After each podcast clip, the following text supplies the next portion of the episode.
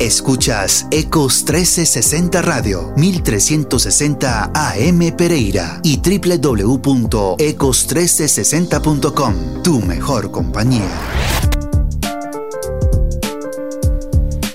11-13 minutos de la mañana en Ecos 1360 Radio. A esta hora saludamos aquí en la cabina virtual de Noticias Ecos 1360 Radio a la doctora Adriana María Mejía Aguado. Ella es abogada, artista plástica se ha desempeñado en el sector público y fue directora de la Fundación Gilberto Alzate Avendaño y lo mismo fue directora encargada del Instituto Distrital de las Artes y de Artes en Bogotá. Hoy es la gerente general de Artesanías de Colombia y con ella vamos a conversar en los próximos minutos porque hay muchísimas cosas bien interesantes, sobre todo para los artesanos de nuestro departamento frente a Artesanías de Colombia. Doctora Adriana, bienvenida, muy buenos días. Muy buenos días. Eh, quiero dar un saludo muy especial a Andrés Botero, a Jan Laprea, por supuesto a toda la mesa de trabajo de la emisora Ecos 1360 Radio de Risaralda y por supuesto a todos y cada uno de los oyentes. Bueno, doctora Adriana, vamos a comenzar esta charla porque pues ustedes están desde Artesanías de Colombia realizando una estrategia de, gestión social, la primera brigada como estrategia de gestión social integral. Cuéntenos en qué consiste y esta primera dónde se realizó. Bueno, eh, sí, hemos empezado la primera estrategia de gestión social integral en Sopó, fue la primera, la hicimos con el doctor José Rafael Vecino, su gerente de desarrollo, donde tuvimos la oportunidad de compartir con nuestro equipo de trabajo en Artesanías de Colombia y obviamente con un equipo interdisciplinario compuesto por un sociólogo, un antropólogo, un psicólogo y un trabajador o trabajadora social. Esta es la forma de nosotros ayudar a empoderar al artesano, pero además resaltando algo demasiado importante y es que este empoderamiento del artesano y la artesana debe hacerse desde la parte humana. Como, como persona, como ser humano, debemos de ofrecer una estrategia que les permita a ellos evolucionar, apoyarse, ayudar para tener una sostenibilidad eh, que les permita unas mejores condiciones de vida dentro de su vida personal, núcleo familiar, comunidad, en fin. ¿A, qué fin?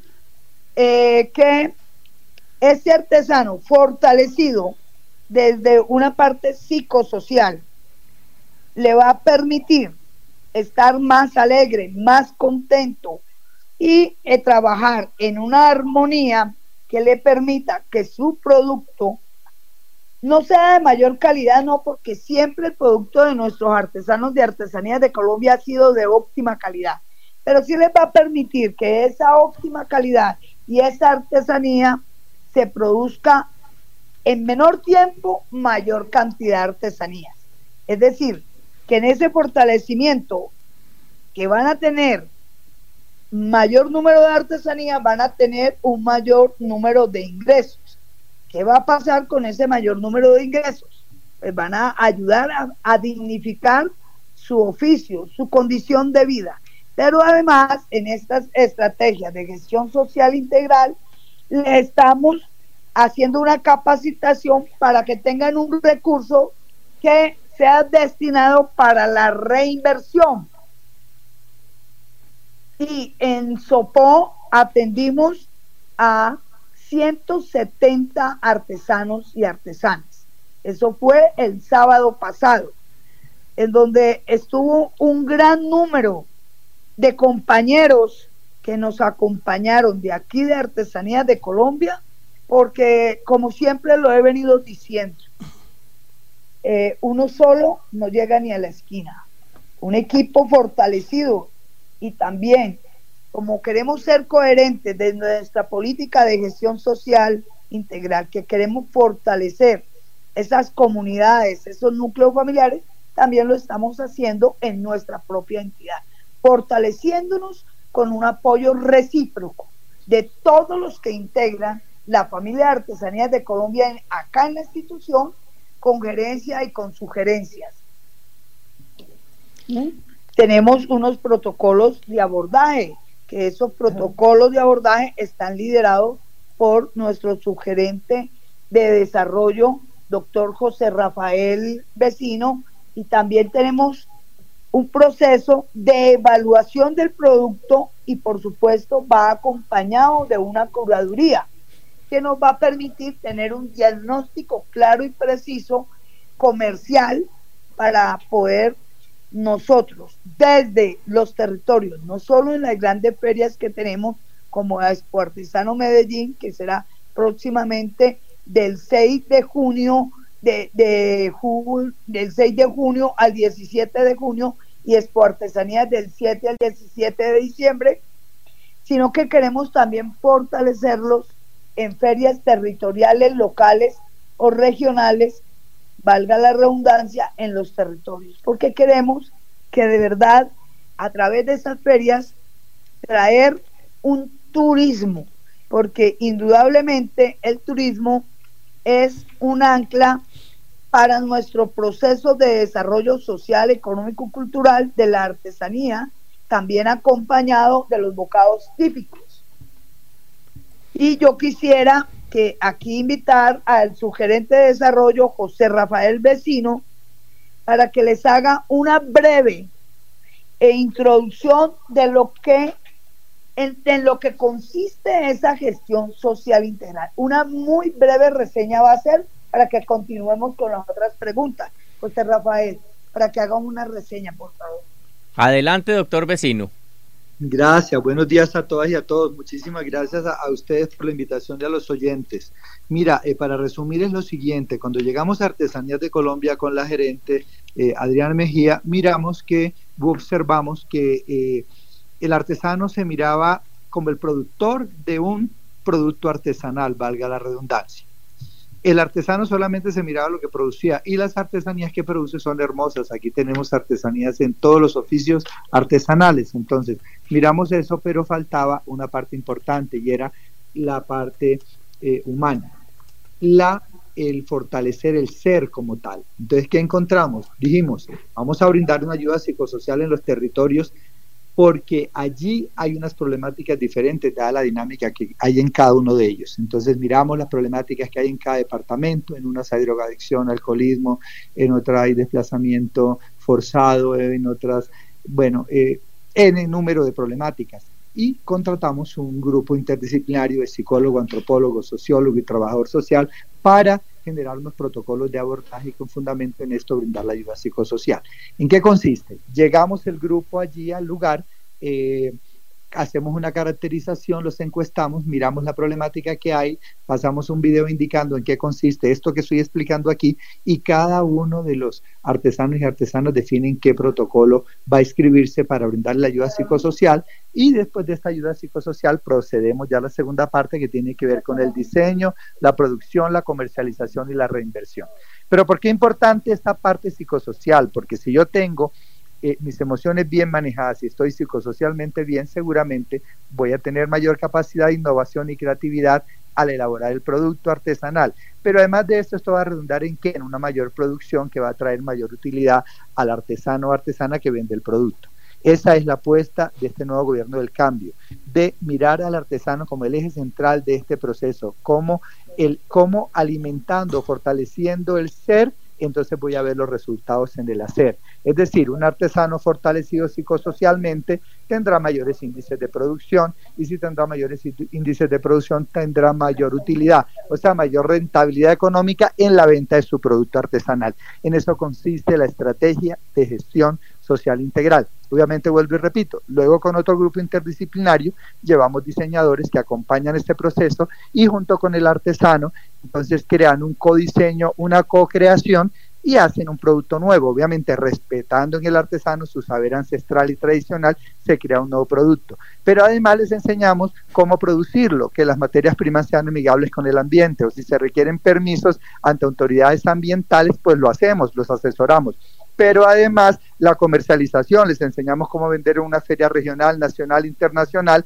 pero además les decimos qué estrategias deben utilizar en dos minutos para venderle al cliente, cómo debo enamorar al cliente para que me compre el producto y además cómo reinvertir las utilidades porque muchas veces encontramos que se gastaban este dinero en otras cosas que no eran las adecuadas y le estamos diciendo, si usted se organiza y crea una asociación, una fundación, una entidad sin ánimo de lucro o una entidad con ánimo de lucro, una SAS o una cooperativa, seguramente va a poder ayudar no solamente a su familia, sino a la comunidad, al entorno en el que se encuentra.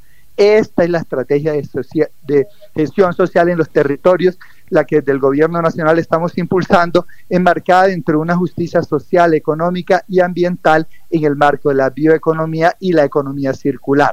¿Por qué es importante la economía circular? Porque hay que enseñarle al artesano que cuando sobran materia prima, yo debo reinvertirla, debo hacer un producto más pequeño del que hice inicialmente. O si no lo voy a utilizar, pues dar la disposición que corresponde, porque si la tiro al piso, a la tierra, cuando llueve, si hay, mate, si hay pintura artificial, entonces esa tintura va al río, a la quebrada y contamina el medio ambiente. Esa es, esa es la estrategia de la gestión social integral. Hans. Doctora Adriana, buenos días. Estas brigadas ¿Cuál es la próxima brigada? ¿Dónde va a ser? ¿Y cuándo van a estar en Risaralda? Bueno, indudablemente por allá vamos a estar, pero las dos próximas van a estar en la, en en la Mojana, Sucre, en La Guajira y Bogotá. Pero por supuesto que vamos a llegar a todo el territorio nacional. Y allá los estaremos visitando en Risaralda, ni más faltaba.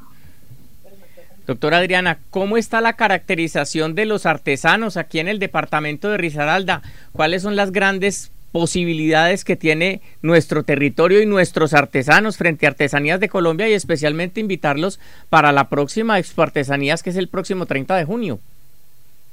Bueno, nos estamos enterando. Qué bien, esperamos la invitación formal y oficial para nosotros acompañarlos y más que acompañarlos, apoyarlos, porque de esa forma damos cumplimiento a nuestra misionalidad, que queremos de verdad ser irrestrictos con nuestras funciones y esa es una de nuestras prioridades. Doctora Adriana, eh, recientemente también tuvo la oportunidad usted de estar en Ibagué y estuvo en un sector que es uno de los que más requiere el trabajo del Estado y son las cárceles. Desde las cárceles, ¿cómo se está trabajando la artesanía? Mira, de hecho te quiero decir, escúchame, tenemos 1030 artesanos caracterizados en Risaralda. 1030 artesanos. Y esto no quiere decir que son los únicos que vamos a tener caracterizados. Siempre estamos atentos para poder ir caracterizando y ojalá podamos hacer una caracterización que abarque el 100% de cada territorio. Pero en este momento con Risaralda tenemos tan solo 1.030 artesanos. ¿Qué me preguntaste que te Y le preguntaba también sobre lo del sistema carcelario y penitenciario, que allí también hay un potencial, potencial importante. ¿Cómo se está trabajando con, esta, eh, con estas brigadas y cómo están ustedes potencializando a estas personas que están en proceso de resocialización? Bueno, me parece muy bien la pregunta. De hecho, mira, eh, vamos a hacer un convenio con Naciones Unidas para poder llegar a los centros de reclusión para atenderlos, hacerles una capacitación que les permita a ellos, eh, y, vamos a ver con este convenio, podemos llegar con materia prima y si es posible también con herramientas. ¿Para qué? Para capacitarlos y eh, permitir que podamos eh, tener esa forma de resocializar a la persona privada de la libertad en esas cuatro paredes para que su estadía, su condena se haga más corta, pero además lo ayude, lo ayude a crecer psicosocialmente. Y que cuando salga a la vida civil ya tenga una, un espacio para la reindustrialización. Ojalá sea a través de cooperativas, asociaciones o unipersonal. Pero lo que más queremos es de verdad dignificar su estadía en esos centros penitenciarios. Porque en cierta forma, pues hay muchos centros penitenciarios con hacinamiento y es lo que queremos es aprovechar ese potencial humano que hay en los centros penitenciarios, que por algún error o por alguna dificultad económica o por alguna ira, intenso dolor, cometieron unos delitos, por nombrar alguno, un homicidio, unas lesiones personales, pues que, que Artesanías de Colombia sea un abanderado para ayudarlos a resocializar. Y esto lo vamos a hacer y muy pronto les podemos estar dando grandes y buenas noticias. Doctora Adriana, usted, eh, em, usted en, el trabajo permanente que ha venido haciendo por los diferentes lugares de Colombia, ¿qué ha encontrado de esos, de esa, de esos procesos de los artesanos? ¿Están bien agremiados? ¿Todavía les falta? ¿Cuál es ese proceso que se viene adelantando aquí en todo en todo el territorio colombiano? Bueno, una de las cosas que, que es la estrategia de gestión social integral es convocarlos a que hagan asociaciones, agremiaciones, pero también otra de las estrategias de esa gestión social integral es que lo estamos incentivando al registro de marca con la superintendencia de comercio. Entonces nosotros estamos teniendo una serie de actividades mixtas con varias entidades, indudablemente con nuestro ministro de, Comercio, Industria y Turismo, con el ministro de Cultura, eh, con Fontur, con Procolombia, con el ministro de Justicia, porque eso es lo que queremos, que cada artesano, donde quiera que esté, en la libertad o privado de la libertad, su oficio sea le permita dignificar su condición de ser humano. Hans. Doctora, hablemos de, exportaciones.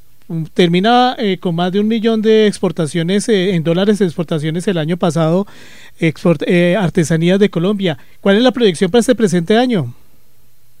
Bueno, pues lo ideal es siempre duplicar las metas.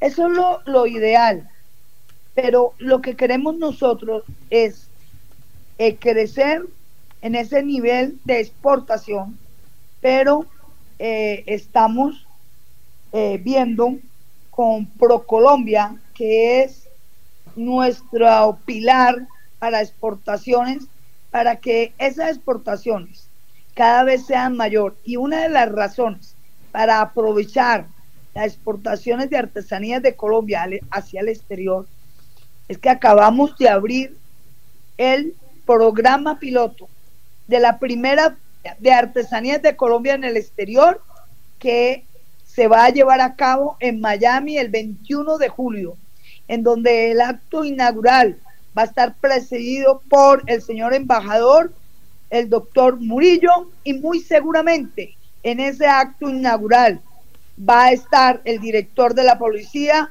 el general William Salamanca, quien fue de verdad el gestor de esta gran idea con la primera dama y su señora esposa. Con, perdón, con el general, Salamanca, su esposa y la primera dama, indudablemente, desde las políticas de gobierno de, de cambio. Entonces ahí nosotros vamos a tener una puerta, una rueda de negocios en donde eh, inicialmente hay 80 grandes empresarios eh, nacionales extranjeros que residen en Miami para esta actividad de negocios comerciales eh, alrededor y girar con artesanías colombianas. Doctora Adriana, yo quiero aprovechar esta conversación tan interesante sobre artesanías de Colombia y preguntarle por la Universidad de los Saberes Ancestrales. Eso es una idea que está proyectada para que en abril del 2024 sea una realidad. ¿Por qué no nos adelanta un poquito cómo va funcionando esa, ese proyecto, dónde va a estar ubicado y quiénes se van a beneficiar de él? Bueno, eh, indudablemente hicimos un convenio con la gobernación de Sucre, eh, apoyado eh, de verdad con un gran interés por parte del señor gobernador Héctor Olimpo, con quien tuve la oportunidad de reunirme el lunes, no, el martes. Y estuvimos hablando de eso. Es un gran proyecto de políticas del saber, de tradiciones eh, ancestrales y tradicionales que giran alrededor de las artesanías, pero aquí lo gran, lo, lo, importante es que esto se va a gestar como la primera universidad de Colombia de saberes ancestrales y tradicionales y de América Latina, pero además va a ser con un periodo de capacitación en esa universidad de dos años. Estamos en eso proyectándolo. Y aquí una cosa bastante novedosa que le va a permitir a los artesanos eh, mm, saber que son esencialmente importantes para el desarrollo social, económico y cultural de nuestra nación, porque van a ser ellos los docentes en este claustro universitario, los artesanos. Y la hora a ellos se les va a pagar como si fuera un, tuviera un doctorado, como si tuviera una maestría, porque eso lo tenemos que reconocer nosotros y estamos en mora de hacerlo. Doctora Adriana. además, le quiero decir, la ley 36 de 1984, ahí está plasmado como letra muerta, que Artesanías de Colombia deben de hacer un proceso de eh, descenso para permitirnos identificar a los artesanos y poderles dar su título y entregarles su tarjeta profesional. Eso no se ha hecho y eso está consagrado en la ley y lo vamos a hacer. Doctora Adriana. Colombia está haciendo unos giros de 180 grados, no de 360 grados, porque no queremos volver a llegar a lo mismo, sino de 180 grados, porque queremos un cambio real, pero un cambio real que beneficie a estas personas que son los que mantienen vivo nuestros orígenes, que mantienen vivo esa historia de nuestros saberes ancestrales y tradicionales, que a veces la ignoramos. Doctora Adriana, quiero preguntarle, en la universidad, eh, teniendo en cuenta que va a ser en, en, un departamento de la costa atlántica, ¿se van a tener en cuenta los otros territorios para la enseñanza de las otras actividades que se realizan en el eje cafetero, las que se realizan en el Amazonas, las que se realizan en Nariño? ¿Todo eso va a estar eh, eh, concentrado allá en esta universidad?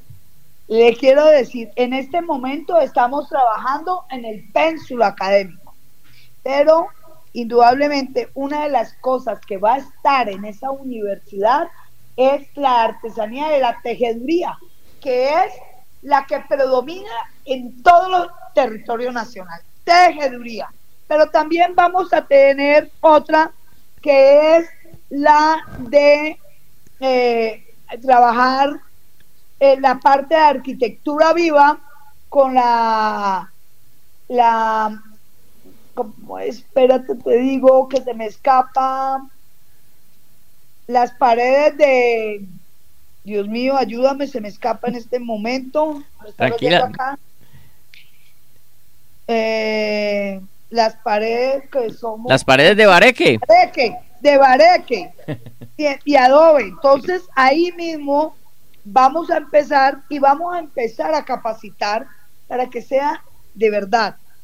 Eso un, un oficio que en este momento de cambio climático y de crisis climática esas paredes que se han comprobado por siglos, por científicos, que son sismos resistentes, van a ser las que van a ayudar a construir nuestra sede a través de nuestros estudiantes que en ese momento empiezan la capacitación con ese proceso de construcción mismo. Doctora Adriana. A tener ahí eh, tallas eh, y sobre todo, vuelvo y le digo, la tejeduría de las mochilas guayú, de la cestería, que esa tejeduría del sombrero volteado es la que predomina en todo el territorio nacional, la tejeduría. Doctora Adriana, ya llegando al final de nuestra... digo algo Señora, adelante.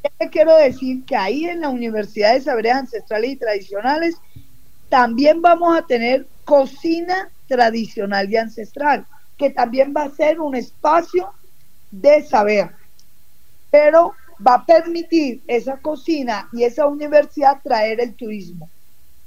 Es decir, somos un complemento de turismo a través de las artesanías de Colombia y los saberes ancestrales de cocinas tradicionales, porque eso es lo que queremos, acabar y hacer una transmisión de saberes para pasar de las economías fósiles a las economías verdes. Doctora Adriana, ya llegando al final de nuestra charla, pues no quiero dejar pasar que usted invite a los artesanos, especialmente a los de este territorio, a los de nuestra región, para que se inscriban, porque el plazo es hasta el 30 de junio para estar en Expo Artesanías. Sí, quiero a todos los oyentes que son artesanos o artesanas a convocarlos para que consulten nuestra página www.artesaníasdecolombia.com.co para que se inscriban para ser proveedor y para que se inscriban para ser expositor de nuestra próxima feria de Expo Artesanías en Bogotá, la feria más importante de América Latina. Y queremos de verdad abrir las puertas para que aquellos artesanos y artesanas que han querido participar en este gran evento lo puedan hacer. Doctora Adriana, ¿cuándo va a estar aquí en Pereira? No sé, pero yo estuve ya en Pereira y estuve con nuestra gestora territorial, eh, Ángela Merchán, que es una gestora que ama el territorio, de hecho es, si mal no estoy, es pereirana, y ya estuvimos allá y le voy a contar una anécdota de algo que me pasó allá. En, esa visita conocí a dos jóvenes que me decían que querían hacer realidad su sueño americano. Y le dije, bueno, cuéntame. No, es que nos queremos ir para Estados Unidos. Y le pregunté, bueno, ¿y ustedes ya, ya tienen eh, idea de dónde van a llegar? ¿Qué van a hacer? ¿Ya tienen un contacto para llegar a trabajar? Sí. Y me dice el joven, uno de ellos me dice, mi amigo va a, picar cebolla y yo voy a pelar papa. le dije, pero mira tú aquí con un, con un saber tradicional y ancestral como el que te eh, viene de generación en generación, de tu abuelo, de tus padres, y ahora en ti, porque si quieres ir a Estados Unidos, yo no quiero que, que tu sueño americano lo vaya a interrumpir, pero sí quiero decirte que si vas a ir a Estados Unidos, ve una forma legal, como debe ser, y ojalá cambies el oficio de picar cebolla y pelar papa, que no es un oficio que uno pueda denigrar porque es un oficio tan respetable como el médico, como el arquitecto, pero qué mejor que lleven nuestros saberes ancestrales y tradicionales a Estados Unidos. Y te quiero decir, a principios del mes pasado, en mayo, ese joven me llamó y me dijo, Doctora, le quiero agradecer porque le quiero decir que mi compañero ya no está picando cebolla ni yo pelando papa. Estamos haciendo manillas y nos está yendo mejor que lo que nos podían pagar la hora de trabajo. Entonces son grandes satisfacciones que le dan a uno.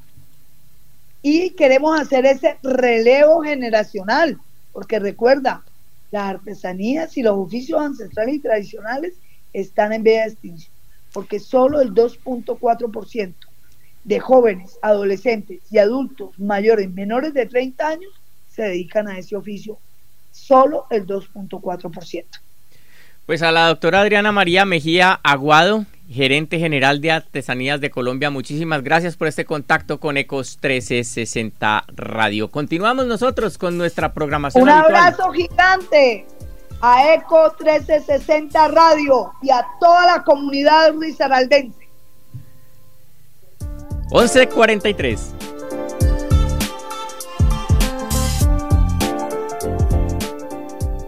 Escuchas Ecos 1360 Radio, 1360 AM Pereira y www.ecos1360.com, tu mejor compañía.